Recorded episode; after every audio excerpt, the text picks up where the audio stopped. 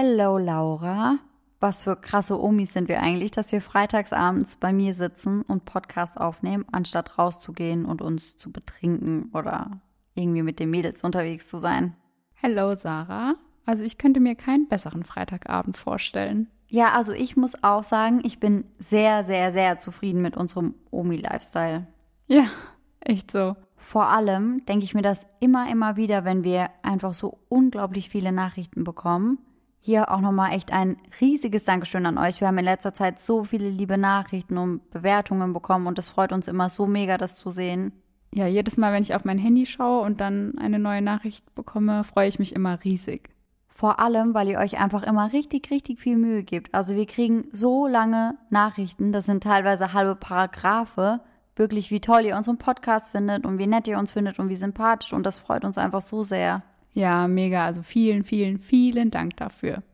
Und wenn wir jetzt schon mal dabei sind, dann können wir an dieser Stelle auch erwähnen, dass wir irgendwann letzte Woche die 500.000 Streams geknackt haben. Das ist einfach der absolute Wahnsinn, wenn man sich überlegt, das ist eine halbe Million.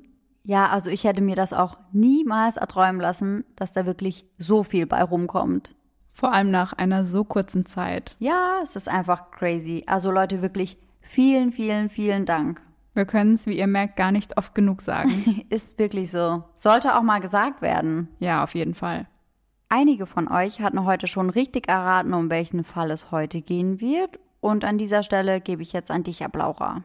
Ja, und ich kann es schon kaum abwarten, euch von dem heutigen Fall zu erzählen. Erst einmal muss ich aber auch in diese Folge mit einer Triggerwarnung starten, denn wir sprechen heute über extreme Gewalt, vor allem an Kindern und auch wieder über Suizid. Also falls euch eines der Themen triggern sollte, lasst diese Folge wieder lieber aus. Und wie so oft kommt erstmal eine Frage an dich, Sarah. Und zwar warst du früher auch so ein großer Fan von In einem Land vor unserer Zeit wie ich? Oh mein Gott, ja. Ich habe in einem Land vor unserer Zeit so geliebt. Wirklich, das war einer meiner liebsten Filme. Ich auch. Und wenn ich an diese Filme denke, dann ja, denkt man einfach nur an seine Kindheit irgendwie. Ja, auf jeden Fall. Ich habe dazu auch tatsächlich eine ziemlich, ziemlich lustige Geschichte. Und zwar ist meine Tante Englischlehrerin mhm. und deswegen habe ich meine Tante damals mit, wie alt war ich da? Wie alt waren wir? Acht? Ja. Oder sowas mhm. in die Richtung. Auf jeden Fall habe ich meine Tante damals gefragt, was denn Littlefoot heißen würde. Und meine Tante hat mich angeschaut und auf einmal habe ich den Anschiss des Jahrhunderts bekommen. Sie hat mich voll runtergemacht und meinte so, oh mein Gott, sowas sagt man nicht. Woher kennst du denn solche Wörter und sowas? Und ich habe gar nicht verstanden, was da gerade abgeht. Ja. Und irgendwann habe ich dann auf die Frage, woher ich diesen Begriff eben kenne, geantwortet und meinte, ja, dass es doch der kleine Dino ist. Ja. Und auf einmal ist meiner Tante alles aus dem Gesicht gefallen und sie war so, oh, äh, ja, ähm, ja, das heißt kleiner Fuß. Oh mein Gott. Sie dachte wohl, ich habe eher die Beleidigung Foot gemeint. Oh mein Gott. Und ich war komplett unschuldig. Ich habe gar nicht an sowas gedacht. Und meine Tante war einfach nur so schockiert. ich stelle es mir gerade echt vor, wie die kleine Sarah da vor ihrer Tante steht und einfach nur so eine banale Frage stellt ja. und dann so angeschissen wird. So, oh Gott, was habe ich falsch gemacht? Oh Mann, du Arme. Ja, daran muss ich denken, wenn ich an in einem Land vor unserer Zeit denke. Jetzt fragt ihr euch vielleicht, was denn eine Kinderfilmreihe mit True Crime zu tun hat. Aber um eine Antwort auf diese Frage zu bekommen, müsst ihr euch noch etwas länger gedulden. Doch fangen wir mal ganz am Anfang der Geschichte an. Es ist das Jahr 1976, als Joseph Barsi eine Bar in Los Angeles betritt. Dort fällt er sofort auf und das eher im positiven Sinne. Er ist ein attraktiver, selbstbewusster und sympathischer Mann. Und einer Frau fällt er ganz besonders auf. Ihr Name ist Maria und sie arbeitet als Kellnerin in eben dieser Bar. Joseph, der auch Joe genannt wird, zahlt alle Getränke mit einem 100-Dollar-Schein und das beeindruckt Maria, denn das sieht man in der Bar nicht allzu oft. Maria ist zu dieser Zeit Single, aber würde gerne bald schon eine Familie gründen. Doch das ist nicht ganz so einfach, wenn man seinen Kindern auch etwas bieten möchte. Und Joseph macht auf sie den Anschein, als könnte er ihr ein gutes Leben bieten. Und auch Joseph ist von Maria sehr angetan. Die beiden haben eine große Gemeinsamkeit. Sie stammen beide aus Ungarn. Doch ihr Leben in Ungarn hätte unterschiedlicher nicht sein können. Maria hatte immer ein gutes Leben. Ihre Familie war zwar nicht reich, doch es fehlte ihr an nichts. Joseph hatte das komplette Gegenteil erlebt. Seine Familie war arm und lebte dementsprechend auch in einem ärmeren Viertel und daher wurde er auch in der Schule gemobbt.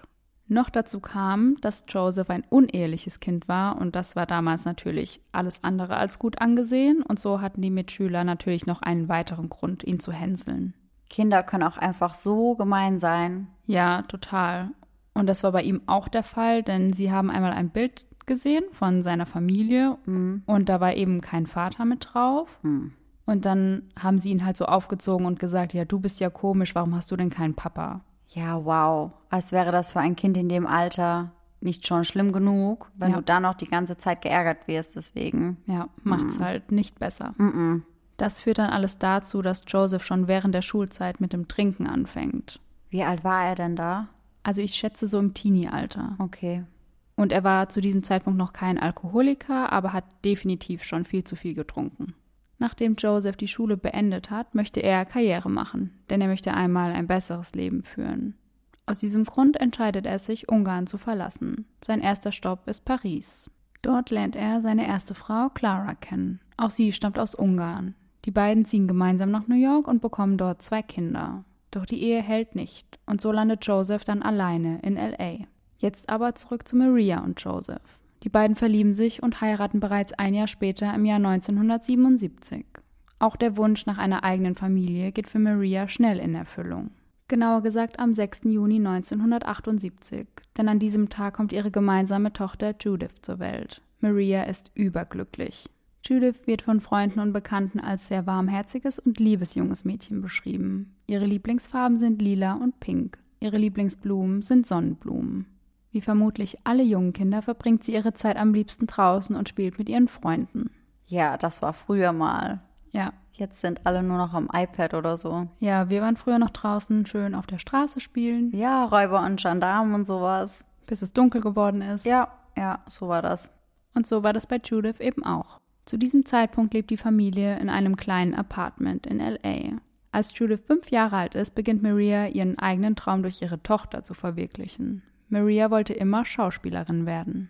Doch Maria weiß, dass es für ihre eigene Karriere jetzt zu spät ist, denn sie ist ja immerhin Mutter und Ehefrau. In ihrer Tochter sieht sie jedoch das Potenzial eines Superstars. Und so kommt es, dass Judith mit fünf Jahren Gesangsunterricht und Schauspielunterricht bekommt. Zudem bringt sie ihrer Tochter bei, schwierige Worte auszusprechen und bringt ihr auch das Tanzen bei. Laut den Quellen, die ich gefunden habe, machte es Judith allerdings sehr viel Spaß. Also es kam nicht so rüber, als wäre sie dazu gedrängt worden oder als hätte sie darauf gar keine Lust gehabt. Aber das finde ich auch voll wichtig. Also ich finde das immer voll schlimm, wenn Eltern ihren Kindern ihre eigenen Träume so extrem aufdrängen. Ja, und die Kinder dann irgendwie ihrer Kindheit so ein bisschen beraubt werden. Ja, genau. Aber das war scheinbar in diesem Fall nicht ganz so. Und es dauert auch nicht lange, bis Judith wirklich den Durchbruch schafft, denn das schafft sie mit ihren fünf Jahren bereits. Und das geschieht nicht, weil sie zu irgendwelchen Castings geschleppt wird, sondern das passiert bei einem Familienausflug ganz nebenbei. Als die Familie einen Ausflug zu einer Eislaufbahn macht, wird dort gerade ein Werbespot gedreht. Und der Regisseur des Werbespots sieht Judith und ist direkt begeistert von ihr. Er zögert nicht lange und spricht die Familie an. Er sagt, dass Judith perfekt für einige Werbespots geeignet wäre, die aktuell in Planung sind. So kommt es, dass Judith ihren ersten TV-Auftritt hat. Sie macht Werbung für einen Donald Duck Orangensaft. Und das macht sie großartig. Und gerade weil Judith eben so einen guten Job macht, ist sie mehrmals das Gesicht dieser Werbeaktion. Dieser Zufall öffnet ihr alle Türen. Insgesamt ergattert Judith über 70 Rollen in Serien, Filmen und Werbespots. Es würde also wirklich ewig dauern, wenn ich euch jetzt alle Rollen nennen würde, aber ich möchte ganz kurz mit euch über ihre bekanntesten Rollen sprechen. Wir kommen jetzt also dazu, was die Filmreihe in einem Land vor unserer Zeit mit unserem heutigen Fall zu tun hat. Denn Judith spricht in dieser Reihe die Rolle der kleinen Ducky. Und ich glaube, ihr wisst alle, wer die kleine Ducky ist? Ja, auf jeden Fall. Jep, jep, jep. Jep, jep, jep. Außerdem spielt sie in dem Film Jaws mit und spricht in dem Film All Dogs Go to Heaven die Hauptrolle, ein kleines Mädchen namens Anne-Marie. Ach krass, ich wusste gar nicht, dass sie auch in Jaws mitspielt. Ja, schon ziemlich bekannte Filme auch. Ja, auf jeden Fall. Und für alle, die es nicht wissen, Jaws ist der Film Der weiße Hai. Ich glaube, ich muss mir den jetzt nochmal anschauen und schauen, ob ich sehe, wo sie da genau mitspielt. Ja, ich will mir das, glaube ich, auch nochmal anschauen. Ich mochte den Film extrem, aber ich bin ja eh voll der High-Film-Liebhaber. Ja, same. Hm. Mit sieben Jahren verdient Judith bereits mehr als 100.000 Dollar im Jahr. Wow, das ist einfach mehr als wir. Ja, das ist echt krass. Ah, traurig.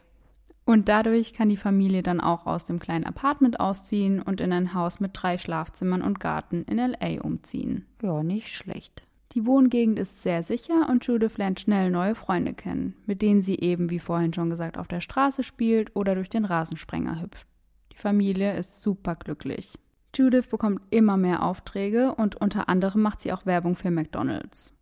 Dazu kommt, dass Judith für ihre fünf Jahre sehr klein ist, also ihre Statur ist mehr die einer Dreijährigen, was ihr Vorteile gegenüber anderen Schauspielern verschafft.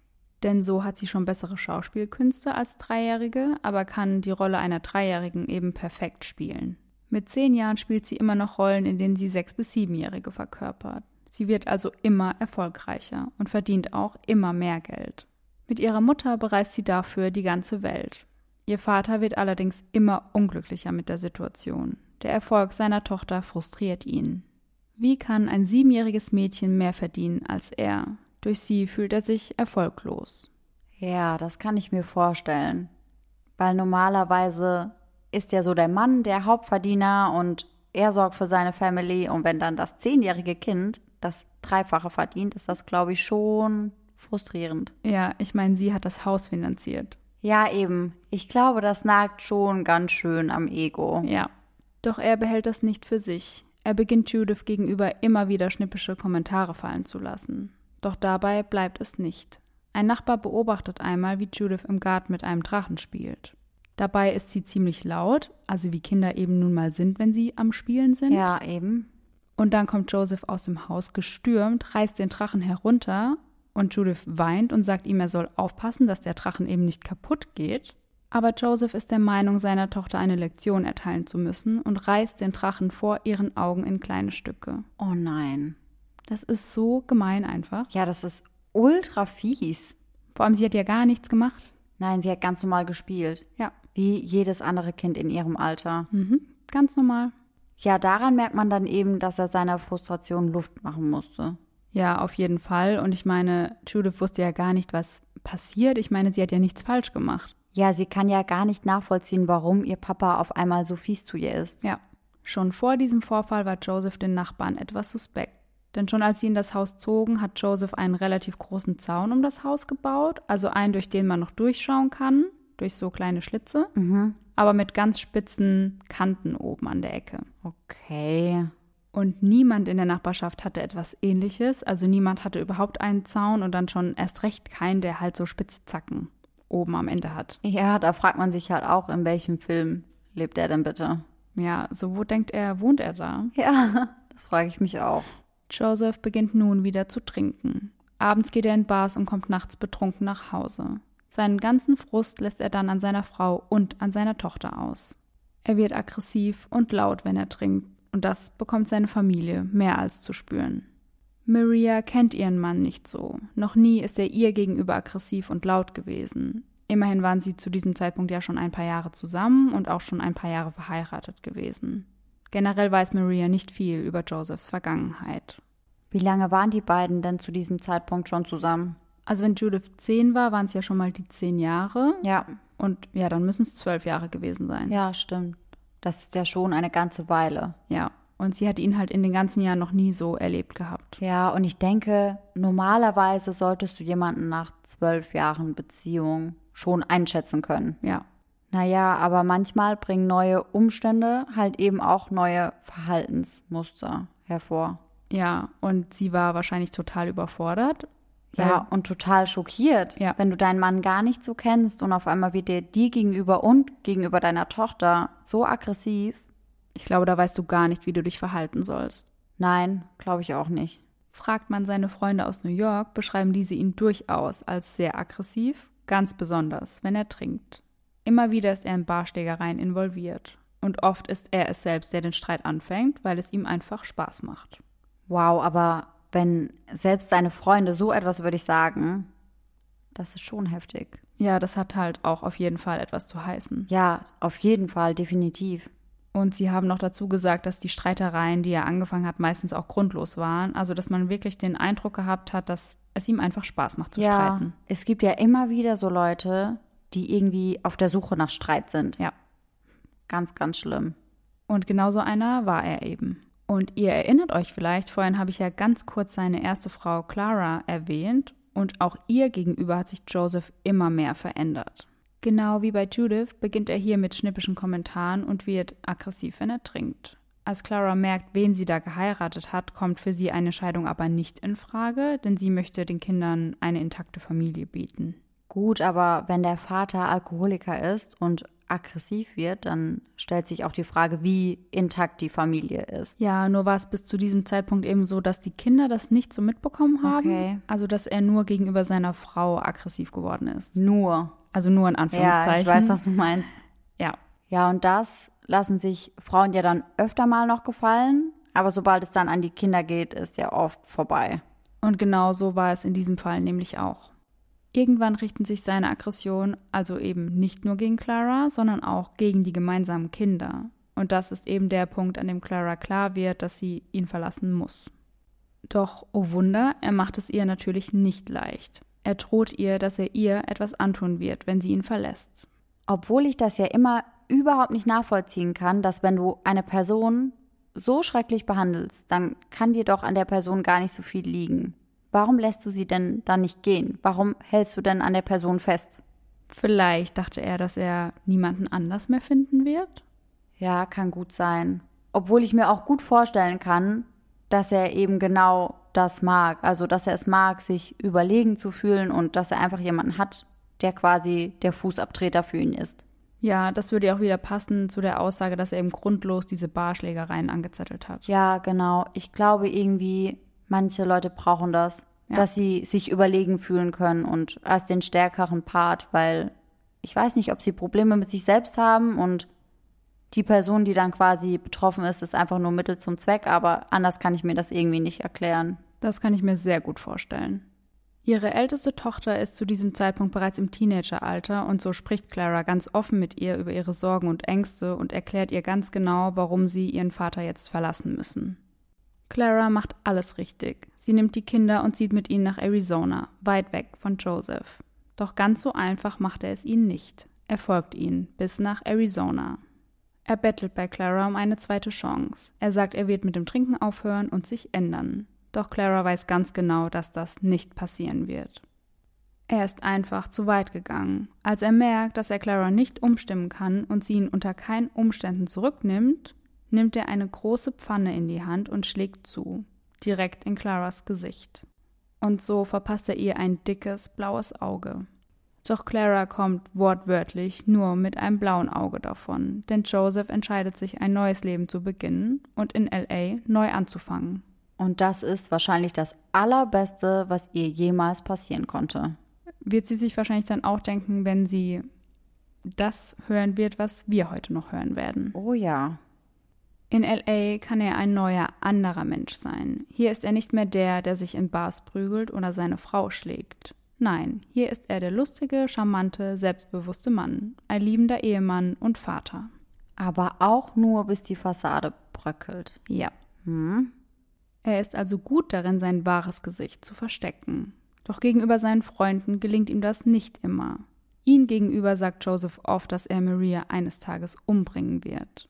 Doch niemand nimmt ihn wirklich ernst, denn dafür spricht er viel zu oft davon. Sie denken einfach, es ist so eine Redensart. Also wie zum Beispiel, wenn du jetzt zu irgendwem sagst, boah, wenn Regi bis morgen ihren Text nicht fertig hat, dann bringe ich sie um. Ja, ja, allerdings. Aber wenn das andersrum wäre, wenn du sagen würdest, boah, wenn Sarah bis morgen ihren Text nicht fertig hat, dann bringe ich sie um, dann würden die Leute wahrscheinlich schon etwas Angst bekommen. Spätestens jetzt, wo sie deine ganzen crazy Gruselgeschichten kennen. Ja, ich muss jetzt, glaube ich, echt aufpassen, was ich sage. Ja, Sonst steht morgen die Polizei bei mir vor der Tür. ja, wahrscheinlich wirklich. Denken so, um Gottes Willen. Da hat man schon im frühen Kindheitsalter Anzeichen gesehen. Ja. Doch sein Verhalten verschlimmert sich von Tag zu Tag. An einem Tag nimmt er Maria mit in die Garage und zeigt ihr, was er dort alles aufbewahrt. Was denkst du denn, was er dort aufbewahrt? Oh je, ich kann es mir überhaupt nicht vorstellen, gerade um ehrlich zu sein. Dort stehen einige Kanister voll mit Benzin. Okay. Er sagt zu ihr, solltest du mich jemals verlassen, werde ich das Haus niederbrennen, mit uns drei darin. Um Gottes Willen. Ich würde direkt, wenn der bei der Arbeit ist, meine Sachen packen und wäre so weit weg, das kannst du dir gar nicht vorstellen. Wieder anderer Kontinent am besten. Ja, und das wäre gefühlt nicht mal weit genug weg. Ja. Das macht er, weil ihm durchaus bewusst ist, dass Maria womöglich darüber nachdenkt, ihn zu verlassen, denn jetzt kennt sie ja seine aggressive Seite. Ja, und anstatt dann mal mein eigenes Verhalten zu reflektieren, kaufe ich eher ein paar Kanister mit Benzin und mache meiner Frau Angst. Ja, genau das wollte er bezwecken, ihr Angst machen, dass sie ihn nicht verlässt. Bei dieser Eindrohung bleibt es nicht. Oft sagt er ihr, dass er alle drei umbringen wird, andere Male sagt er, dass er nur sich und Judith umbringen wird und Maria alleine zurücklassen will. Er versucht sie immer weiter einzuschüchtern. Boah, ich finde das so grausam, einer Mutter zu drohen, dass das Kind und er sich umbringen und sie dann komplett alleine zurückbleibt. Ja. Alleine der Gedanke ist so krank. Es ist so schrecklich. Maria behält das Ganze auch nicht für sich, sondern spricht mit ihren Freunden über die Drohungen und das aggressive Verhalten ihres Mannes. Doch niemand unternimmt etwas. Was? Niemand unternimmt etwas. Ich weiß auch nicht, ob die Leute, weil sie so offen drüber spricht und irgendwie das Gefühl haben, ja, wenn sie noch bei ihm ist, dann kann es ja nicht so schlimm sein, wie sie ja, sagt. Aber ich weiß nicht, also wenn du mir so etwas erzählen würdest, um Gottes Willen, ich würde dich niemals, niemals dort lassen. Du würdest wahrscheinlich direkt vor meiner Tür stehen, ja. Sachen packen und los geht's. Ja, in einer Nacht- und Nebelaktion und zack, weg da, ganz ja. ehrlich. Mm -mm. Die werden sich danach auch übertrieben die Vorwürfe gemacht haben. Auf jeden Fall. Und um euch zu verdeutlichen, wie extrem die Situation war, habe ich noch ein Beispiel von ihrem achten Geburtstag. Dort hat sie nämlich eine Geburtstagsparty geschmissen mit all ihren Freunden von der Schule und aus der Nachbarschaft. Doch einer fehlt an diesem Tag und zwar ihr eigener Vater. Von vielen Freundinnen von Judith sind die Mütter auch dabei und sie fragen Maria dann auch ganz direkt, wo denn Joseph ist. Und genauso ehrlich wie sie gefragt wird, antwortet sie auch. Er ist daheim geblieben, um sich zu betrinken. Er betrinkt sich lieber, als am achten Geburtstag seiner Tochter mit uns hier zu feiern. Oh je. Und das zeigt schon sehr viel. Ja, finde ich auch.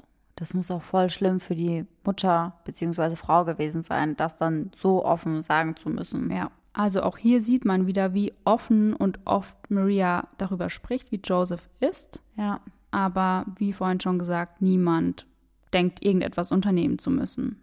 Noch im gleichen Jahr meldet sich Maria das erste Mal bei der Polizei und gibt an, dass Joseph ihr körperlichen Schaden zugefügt hat. Die Polizei kommt und Maria erzählt ihnen, wie er sie ins Gesicht geschlagen und sie gewürgt hat. Die Polizei sagt später, es hätte keine Beweise dafür gegeben, was auch immer das bedeuten soll. Maria sagt dann auch einfach zu dem Polizisten, ja, wir kommen schon alleine damit klar und sie können einfach wieder gehen. Nach diesem Vorfall hört Joseph zunächst mit dem Trinken auf, denn er hat die Polizei nicht nur durch diesen Vorfall auf sich aufmerksam gemacht, sondern wurde auch schon betrunken am Steuer seines Wagens erwischt. Er weiß also, dass er vorsichtig sein muss. Das Trinken hört also auf, die Gewalt jedoch nicht. Ganz im Gegenteil, sie wird immer schlimmer. Joseph beginnt Maria zu kontrollieren. Er öffnet ihre Post und beginnt sie zu lesen, bevor er sie an Maria selbst weitergibt. Eines Tages bekommt Maria Post von ihrer Familie aus Ungarn. In dem Brief steht, dass ein enges Familienmitglied von ihr verstorben ist und dass es in der kommenden Woche eine Beerdigung in Ungarn geben wird. Sie wird gefragt, ob sie teilnehmen kann. Joseph liest den Brief und bekommt Panik, denn er weiß, dass Maria Judith mitnehmen wird, wenn sie fliegt, und vielleicht kommen sie dann ja nicht mehr zu ihm zurück. Also versteckt er den Brief, und man weiß bis heute nicht, ob Maria je erfahren hat, dass dieses Familienmitglied verstorben ist. Wie armselig ist das? Vor allem, was denkt die Familie in Ungarn denn, wenn sie sich darauf gar nicht meldet? Ja, voll schlimm. Man kann durch sowas dann ja auch voll den Keil zwischen die Familie treiben. Ja, eben. Also ich meine, die Familie war bestimmt extrem schockiert und enttäuscht, dass da eben gar keine Reaktion zurückkommt. Ja, total. Nicht nur Maria spricht offen über das, was zu Hause passiert, denn auch Judith erzählt ihren Freunden, dass ihr Vater sie oft anschreit und Dinge nach ihr und ihrer Mutter wirft. Und bei Kindern ist es ja auch oft so, dass sie einfach über alles sprechen, weil sie ja noch gar nicht, glaube ich, unterscheiden können, was erzähle ich und was nicht. Ja, die filtern das einfach überhaupt nicht. Ja, aber in diesem Fall war das ja gut. Ja, auf jeden Fall, aber gebracht hat es im Endeffekt leider ja auch nichts. Leider gar nichts. Einmal kommt Judith mit einer blutigen Nase zur Schule. Sie erzählt ihren Freunden, dass ihr Vater mal wieder etwas nach ihr geworfen hat. So kommt es, dass ihre Freunde nicht mehr in der Nähe von Judiths Vater sein möchten. Sie haben Angst vor ihm. Ja, kann ich mir gut vorstellen. Voll. Sie wollen also nie zu ihr nach Hause kommen und trauen sich nicht einmal bei ihr an der Tür zu klingeln, um zu fragen, ob sie zum Spielen rauskommen kann, denn es könnte ja sein, dass ihr Vater daheim ist und ihnen die Tür aufmacht. Doch eine Freundin traut sich dann doch einmal zu klingeln und zu fragen, ob Judith eben zum Spielen kommen kann. Joseph öffnet betrunken die Tür und spricht super schlecht über seine Tochter, also er beleidigt sie oh vor diesem kleinen Mädchen und sagt, nein, sie kann nicht zum Spielen kommen. Und dann schlägt er dem kleinen Mädchen die Tür vor der Nase zu. Völlig unangebracht. Da Bei einem kleinen du, Mädchen. Ja, als kleines Kind bist du da doch auch voll. So, was passiert hier gerade? Ja, das war dann auch das letzte Mal, dass sie sich durchgerungen hat, dort zu klingeln. Ja, Josephs Gewalt richtet sich also immer mehr gegen Judith und nicht mehr wie vorher hauptsächlich gegen Maria. Einmal schnappt er seine Tochter am Pferdeschwanz und schleudert sie zu Boden. Nach diesem Vorfall kauft er ihr dann einen pinken Fernseher für ihr Zimmer, wie eine Art Entschuldigung. Oh Gott. Ja, toll. Und dann ist ein pinker Fernseher irgendwie eine Entschuldigung oder was? Ja, für ihn scheinbar schon.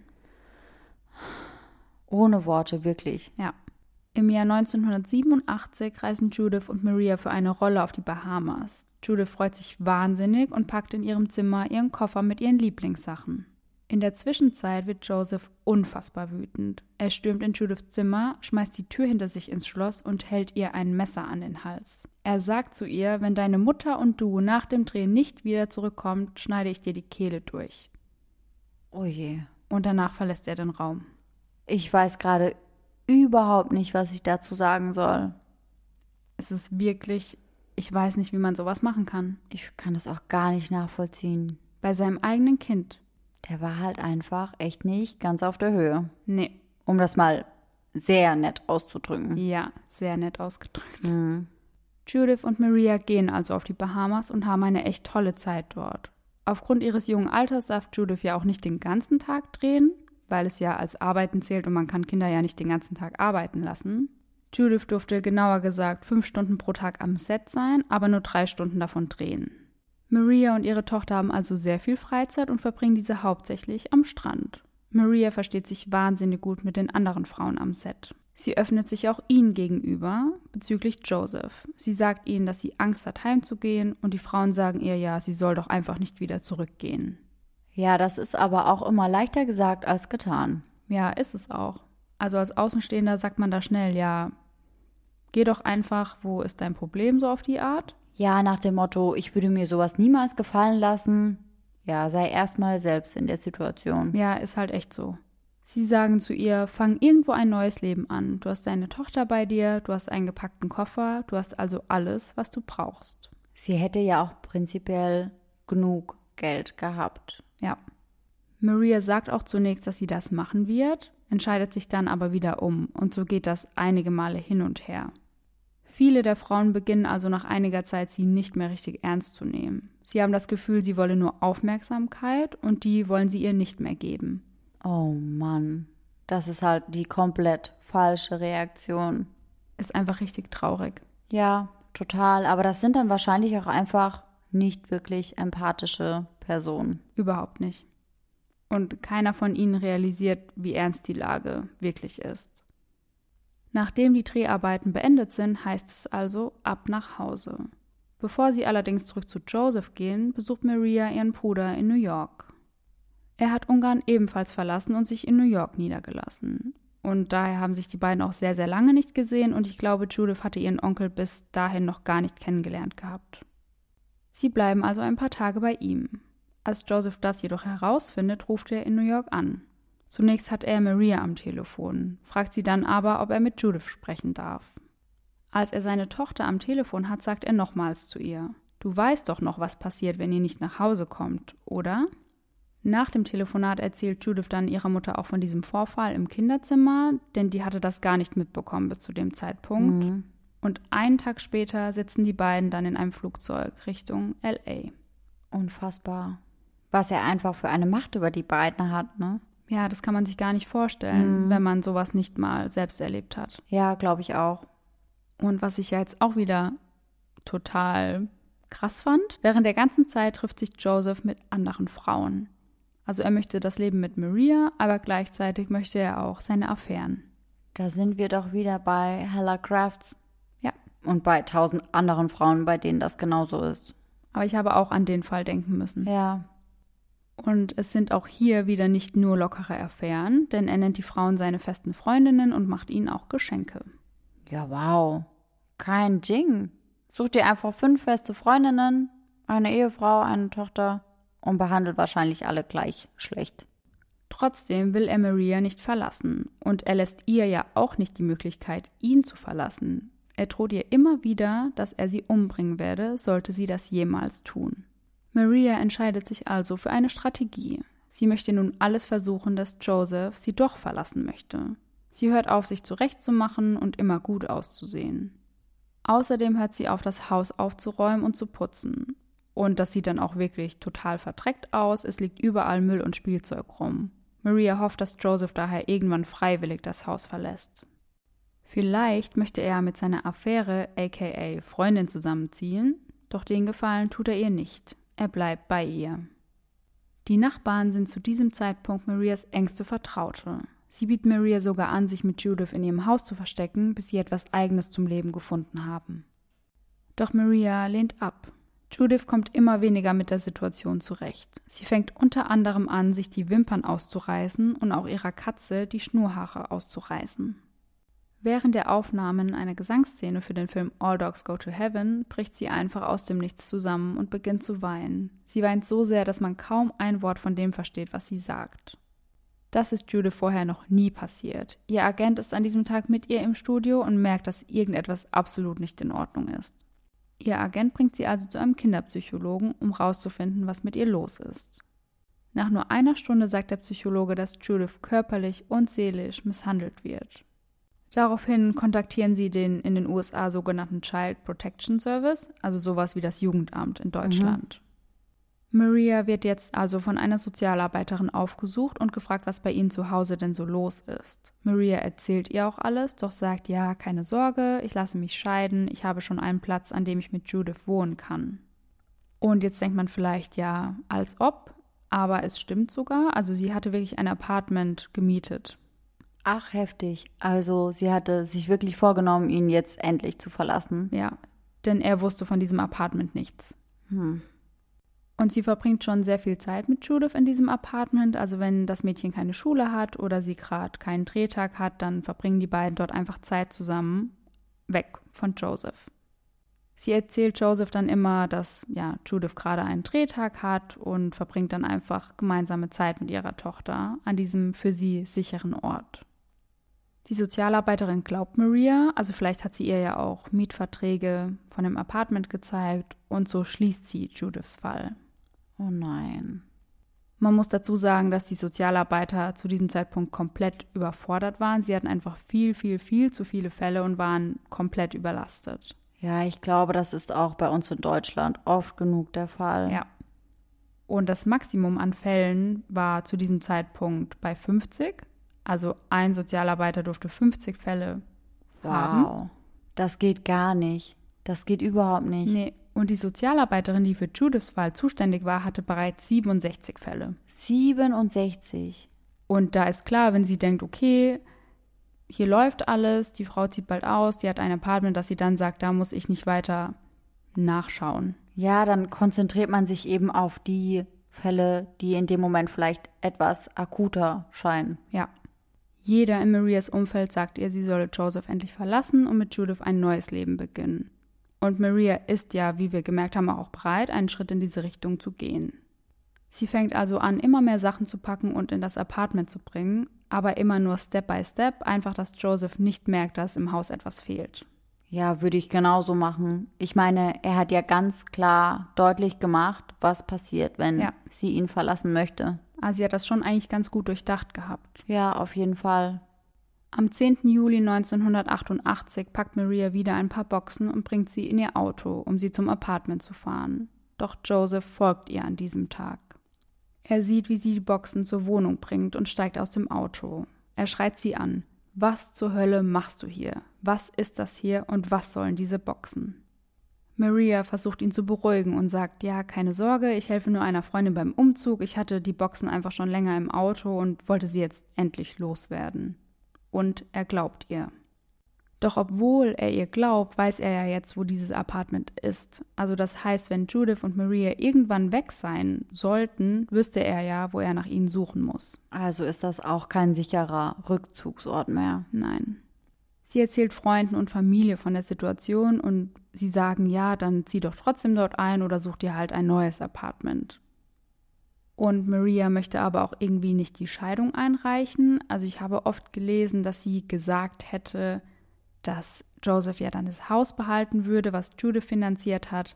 Aber irgendwie kann ich mir nicht ganz vorstellen, dass sie das gesagt hat, wenn sie doch schon bereit war, in dieses Apartment zu ziehen. Ja, kann ich mir auch nicht vorstellen. Und wahrscheinlich hat Judith ja auch wirklich gut verdient. Ganz ehrlich, im schlimmsten Fall hätten sie sich halt ein neues Apartment oder Haus gekauft. Ja, eben. Also das passt für mich nicht ganz zusammen. Und wie wir vorhin schon kurz gesagt haben, ist das für Außenstehende immer alles sehr leicht gesagt. Aber man spricht in solchen Fällen ja oft von dem Kreislauf der Gewalt, aus dem man als Betroffener auch nicht so einfach ausbrechen kann. Dieser Kreislauf setzt sich aus den folgenden Phasen zusammen. Erste Phase ist der Spannungsaufbau. Hier kommt es zum Ungleichgewicht in der Kommunikation und zu ersten kleineren Gewalttätigkeiten. Die bei den beiden ja schon recht früh angefangen haben. Ja, würde ich auch sagen. Und die zweite Phase ist dann die akute Gewalttat. Also hier kommt es zu einer massiven Gewalttat, mhm. also zur Entladung der aufgebauten Spannungen und zum Kontrollverlust. Ja, das hat ja dann eigentlich damit angefangen, dass er immer mit Gegenständen nach ihnen geworfen hat.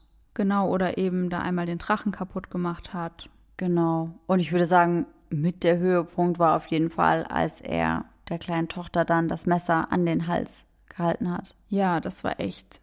Als ich das gelesen habe, war ich auch so, wow. Ja. Dann kommt es zur dritten Phase. Ruhe, Reue und liebevolle Zuwendung des Täters. Es kommt also zu Entschuldigungen, Geschenken und Versprechungen.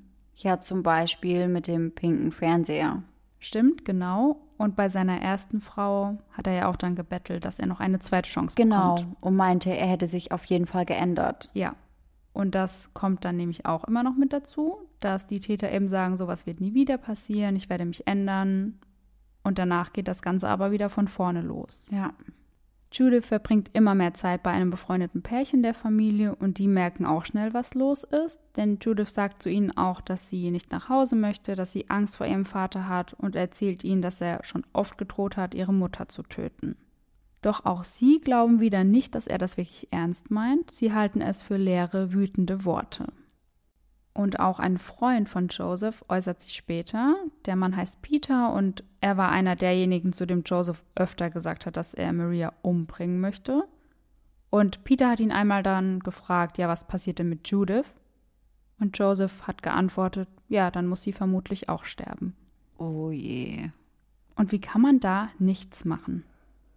Frage ich, ich verstehe mich. das auch nicht. Ich kann mir das wirklich nur so erklären, dass sie einfach dachten, dass er vielleicht einen derben Humor hat oder einfach eine schroffere Art. Ich weiß es nicht, aber ich kann mir nicht vorstellen, dass sie das ernst genommen haben und nichts getan haben. Wahrscheinlich kann man sich irgendwie nie vorstellen, dass jemand, den man kennt, so etwas machen würde. Ja, glaube ich auch. Am 25. Juli 1988 spielt Judith draußen mit ihrem pinken Fahrrad. Am Abend bringt Maria Judith ins Bett und geht anschließend selbst schlafen. Joseph lässt sie auf der Couch sitzen, trinken und dabei Fernseh schauen. So läuft das fast jeden Abend. Doch an diesem Abend ist etwas anders. Joseph wartet, bis die beiden schlafen und geht dann zu seinem Kleiderschrank, in dem er seine Waffen aufbewahrt. Er holt eine Pistole raus und macht sich auf den Weg zu Judiths Zimmer. Judith schläft friedlich, als ihr Vater ihr die Waffe an den Kopf hält und abdrückt. Von diesem Schuss wird Maria wach. Sie weiß direkt, was das Geräusch bedeutet und rennt aus dem Zimmer in den Flur. In diesem Moment tritt auch Joseph in den Flur und geht auf Maria zu. Sie wehrt sich gegen ihn, doch er schafft es, sie zu Boden zu bringen und schießt auch ihr in den Kopf. Zwei Tage lebt Joseph in dem Haus ganz normal weiter, ohne jemandem etwas zu erzählen. Und mit den beiden Leichen Ja. im Haus. Und er hat sie nicht mal bewegt, also er hat sie genau da liegen lassen, wo er sie erschossen hat. Hat er irgendwas über sie drüber gelegt? Mhm. Weil das machen Täter ja öfter mal, wenn sie Leute umbringen, die ihnen nahestehen, dass Ja. sie sie dann abdecken. Also zumindest stand dazu nichts, also ich glaube, er hat es nicht gemacht. Ja, weil das ist ja oft so ein bisschen ein Zeichen von Reue. Ja. Aber ich kann mir auch vorstellen, dass Reue für ihn ein komplettes Fremdwort ist. Das würde ich auch so unterschreiben. Vor allem finde ich heftig, dass er die Leichen nicht mal bewegt hat, weil man muss sich ja überlegen, sie lag ja im Flur. Ja. Und das heißt ja, dass er wahrscheinlich schon öfter mal an ihr vorbeigelaufen ist oder über sie drüber steigen musste. Ja, bestimmt mehrmals am Tag. Und den Gedanken finde ich einfach nochmal abartiger. Also, als wäre es nicht schlimm genug, dass die Leichen im Haus sind. Ja. Aber wenn sie in einem anderen Raum gewesen wären, wäre das irgendwie nochmal ein bisschen besser, als dauernd über sie drüber steigen zu müssen. Ich finde, das zeigt auch, dass er keine Reue hat oder dass es ihm einfach egal ist. Also, dass ihn das einfach nicht interessiert. Ja, das ist einfach total kaltblütig. Mega. Am Tag darauf hätte Judith zu einer Aufnahme für All Dogs Go to Heaven erscheinen sollen. Doch sie taucht nicht auf. Das Studio kontaktiert ihren Agenten und dieser ruft zu Hause bei den Barsis an. Joseph geht ran und sagt, Judith sei von einem schwarzen Auto abgeholt worden, doch er wüsste nicht, wer sie abgeholt hat und wohin sie gefahren wären. Am 27. Juli 1988 ist eine Nachbarin gegen 7.30 Uhr morgens im Garten, als sie eine Explosion hört. Sie wählt 911. Als sie auflegt und zum Haus der Basis rüberschaut, sieht sie Rauch aufsteigen. Sie versucht zunächst selbst das Feuer in Schach zu halten, also dass es sich nicht weiter ausbreiten kann, aber dann erscheint auch schon die Feuerwehr und löscht das Feuer. Also konnten sie das Feuer relativ schnell in den Griff bekommen. Genau, also ist auch nicht auf andere Grundstücke übergegangen. Mhm. Und ich glaube auch nicht, dass es komplett ausgebrannt war, denn die Feuerwehrmänner haben relativ schnell die Leichen gefunden. Okay. Die Feuerwehrmänner gehen also ins Haus und finden dort nicht nur die Leiche von Judith und Maria, sondern auch die von Joseph. Und was uns jetzt alle wahrscheinlich nicht wundert, ist, dass Benzin verwendet wurde, um das Feuer auszulösen. Ja, die Kanister hatte er ja schon seit einer Weile bereitstehen. Ja. Und man findet dann auch Benzinreste auf den Körpern von Maria und Judith. Mhm. Der Knall, den die Nachbarin gehört hat, war jedoch keine Explosion, sondern ein Schuss. Und zwar der Schuss, mit dem sich Joseph das Leben genommen hat. Am nächsten Morgen geht das Ganze schon durch die Presse. Jeder spricht darüber. Judith selbst war nicht sehr bekannt, aber wie wir wissen, die Filme und die Shows, in denen sie mitgespielt hat, waren es. Und so kennt schnell jeder die Story von dem kleinen Mädchen, welches durch die Hand des eigenen Vaters sterben musste. Das Makabere an der ganzen Geschichte, ein Film, in dem Judith mitgespielt hat, basiert auf einer True Crime Story. Der Film heißt Fatal Vision und in dem Film geht es um Jeffrey McDonald, der im Jahr 1970 seine schwangere Frau und seine beiden Töchter, zwei und fünf Jahre, ermordet hat. Nein. Und Judith spielt in dem Film die kleine Kimberly McDonald, die von ihrem Vater getötet wird. Oh mein Gott. Oh mein Gott, das ist so krass. Ich war auch, ich habe das gelesen und war so, wie schrecklich ist es, dass sie eine Rolle gespielt hat, die dann ein bisschen zu ihrem Ende geworden ist? Boah, ich finde das gerade richtig, richtig heftig. Fand ich auch. Was ist das bitte für ein mieser, mieser Zufall? Total. Eieiei. Erst 2004 werden Judith und Maria mit richtigen Grabsteinen ausgestattet. Auf dem Grabstein von Judith steht dann auch ein Zitat von ihrer Rolle als Ducky, nämlich Yep, yep, yep. Und wir haben ja vorhin kurz über den Film All Dogs Go to Heaven gesprochen, in dem Judith eben die Hauptrolle des kleinen Mädchens spricht. Judith selbst hat den Film nie gesehen, da er erst im November 1988 beendet wurde. Ein Song, welcher an dem Film gespielt wird, wurde nur für Judith geschrieben und er heißt Love Survives. Ich finde es einfach so schrecklich, dass es so viele Hilferufe gab, sowohl von Maria als auch von Judith, aber nichts gebracht hat. Ja, das stimmt. Das macht das Ganze irgendwie nochmal tragischer. Und Maria war ja auch kurz davor, in dieses Apartment zu ziehen. Ja, genau. Also sie war ja wirklich kurz davor, den letztendlich entscheidenden Schritt zu machen und hat das einfach nicht mehr geschafft. Das ist so traurig. Ja, wäre sie vielleicht einige Tage vorher ausgezogen oder wäre nicht mehr von den Bahamas zurückgekehrt, wären sie und Judith vielleicht noch am Leben. Ja. Das Haus der Barcies wurde wieder hergerichtet, also so, dass eben jemand Neues wieder einziehen kann. Und im Jahr 2001 zieht dann die Familie Bernell in das ehemalige Haus der Barcies ein.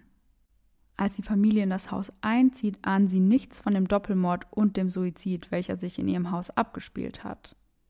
Erst nach einiger Zeit berichtet ihnen ein Nachbar von dem grausamen Verbrechen. Und schon bevor sie wussten, was sich da abgespielt hat, haben sie gesagt, dass sie kalte Stellen im Haus gespürt haben und einfach eine dunkle Aura um sich herum wahrgenommen haben. Oh je. Türen hätten sich einfach geöffnet und wieder geschlossen wie von Geisterhand. Oh Gott, das wäre mein absoluter Albtraum. Ich würde direkt wieder ausziehen. Und das ist nicht das Gruseligste. Es kommt noch. Gabby Bennell ist zehn Jahre alt, als sie mit ihrer Familie in das Haus zieht. Ihr Schlafzimmer war einst das von Judith. Sie kann nachts kaum schlafen. Sie hat immer das Gefühl, beobachtet zu werden. Außerdem kann sie nicht mit dem Gesicht zum Fenster schlafen. Und genau in dieser Schlafposition wurde Judith erschossen. Oh Gott. Ich werde heute Nacht wahrscheinlich auch nicht schlafen können. Egal in welcher Position. Ja, nicht so gut auf jeden Fall. Mm -mm. Zudem beginnt sie mit einem imaginären Freund namens Joseph zu sprechen. Sie sagt, er öffnet und schließt die Garage, wenn ihr Vater von der Arbeit nach Hause kommt. Gabys Mutter gibt an, öfter Schritte im Haus zu hören, und auch der Familienvater hat das ein oder andere Mal ein unbehagliches Gefühl. Er sagt, dass es sich oft so anfühlt, als stehe jemand hinter ihm, und zwar genau an der Stelle im Flur, an der Maria gestorben ist. Okay, das ist wirklich übertrieben creepy. Ich fand's auch so unheimlich und ich habe den Fall ausgearbeitet, als ich bei strahlendem Sonnenschein wieder gefühlt zu Hause saß. Ja. Und ich war so, okay, ich habe etwas Angst. ja, ich glaube, mir wäre es nicht anders gegangen. Also ich finde das auch super unheimlich. Ja, definitiv. So, und deswegen würde ich sagen, wechseln wir jetzt auch schnell das Thema und gehen über zu deinen Gruselgeschichten. Ja, hoffentlich können wir danach alle dann doch noch schlafen. Ich hoffe es auch. So, dann starten wir mal mit unserer heutigen Geschichte. Und die heißt Der Teufelsrochen. Es gab einmal vor sechs Jahren an der Nordsee eine Tauchschule. Eines Tages kam eine vierköpfige Familie und sagte, wir möchten gerne einen Tauchkurs machen. Können Sie? Einen Augenblick bitte. John! John! rief der Mann ins Haus. Ja, kam eine Stimme von drin. Hier ist jemand, die möchten einen Tauchkurs machen. Ich komme, sagte John. Er begrüßte sie mit einem freundlichen Hallo. Auch sie sagten Guten Tag.